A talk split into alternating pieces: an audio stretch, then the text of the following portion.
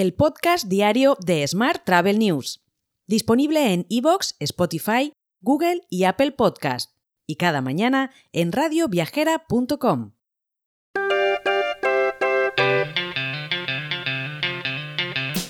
Saludos y bienvenidos, bienvenidas al podcast de Smart Travel News. Yo soy Juan Daniel Núñez y esta es la actualidad turística del día.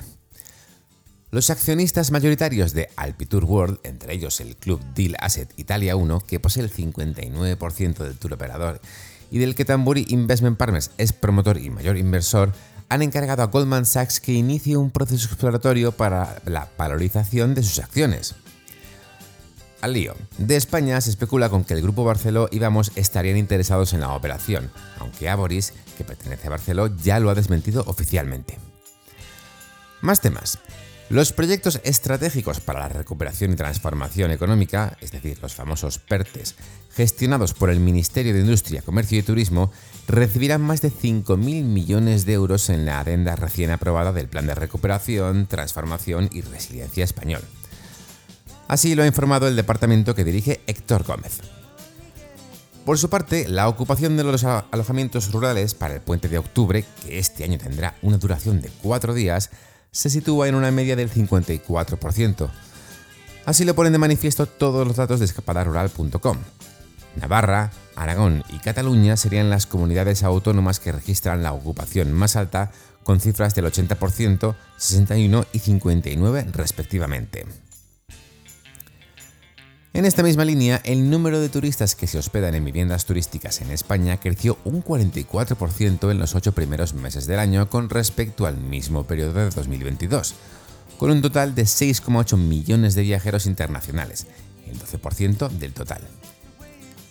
Cambiamos de asunto. Madrid se une a Irio para incentivar la llegada de visitantes por vía férrea a la capital durante este otoño. El área delegada de turismo y el primer operador privado español de alta velocidad han lanzado una campaña de promoción digital conjunta para fomentar este medio de transporte a la hora de visitar la ciudad y difundir las novedades y atractivos de la oferta turística madrileña. Y seguimos en Madrid, o mejor dicho, en Dubái, porque Visit Dubai y el Real Madrid Club de Fútbol han puesto en marcha una colaboración histórica, así lo han definido. El acuerdo plurianual servirá como plataforma para crear nuevas oportunidades de crecimiento para ambas instituciones y apoyará los ambiciosos planes de Dubái como parte de su recientemente anunciada Agenda Económica de Dubái D33.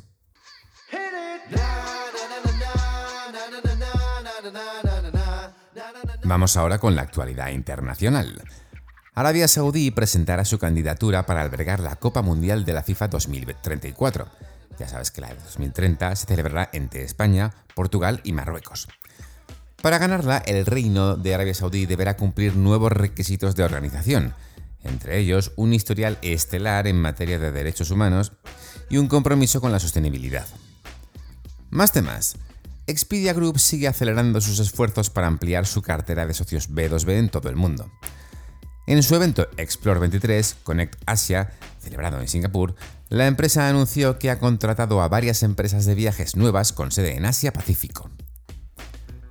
Más asuntos. El servicio de choferes Black Lane ha cerrado su serie F de financiación y ha incorporado a la empresa de alquiler Six como inversor. La inversión exacta no se ha revelado, vaya sorpresa, pero un comunicado la describe como una importante suma de millones de euros. Esto sigue al anuncio inicial de Black Lane sobre la ronda a finales de 2022, momento en que Mercedes-Benz Mobility y Gargas Enterprises fueron nombrados inversores. Hotel. Y terminamos con la actualidad hotelera. Hyatt quiere seguir creciendo en España, donde en la actualidad ya cuenta con 55 inmuebles.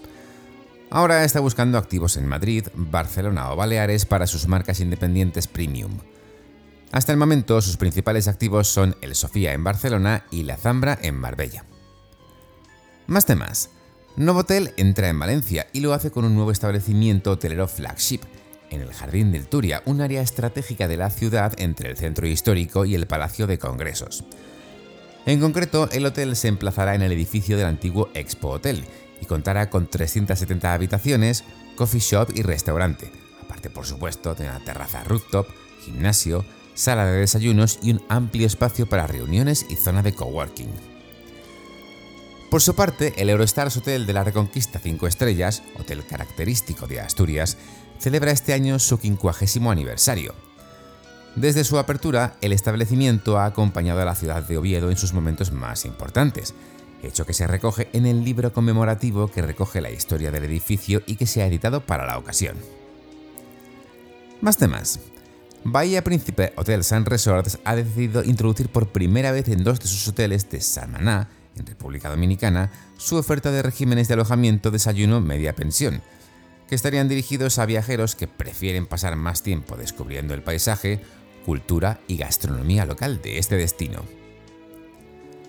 Por último te cuento que la cadena hotelera valenciana Casual Hoteles ha cerrado un verano registrando cifras históricas de resultados. Esto, según la compañía, le permite anticipar que sus resultados de cara al cierre del año serán extraordinarios, así lo han definido, precisamente el año en que la compañía celebra su décimo aniversario. Te dejo con esta noticia. El lunes, por supuesto, volvemos con más actualidad turística. Hasta entonces, feliz viernes y muy feliz fin de semana. Si quieres apoyar este podcast, déjanos tus valoraciones y comentarios en Spotify, Evox o Apple Podcast.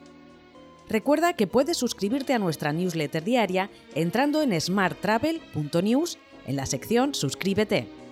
También puedes recibir un mensaje con este podcast y los titulares del día directamente en tu WhatsApp. Solo tienes que añadir a tu lista de contactos el número 646-572-336 con el más 34 delante si nos escribes desde fuera de España y después enviarnos un WhatsApp con la palabra alta. Gracias por escucharnos.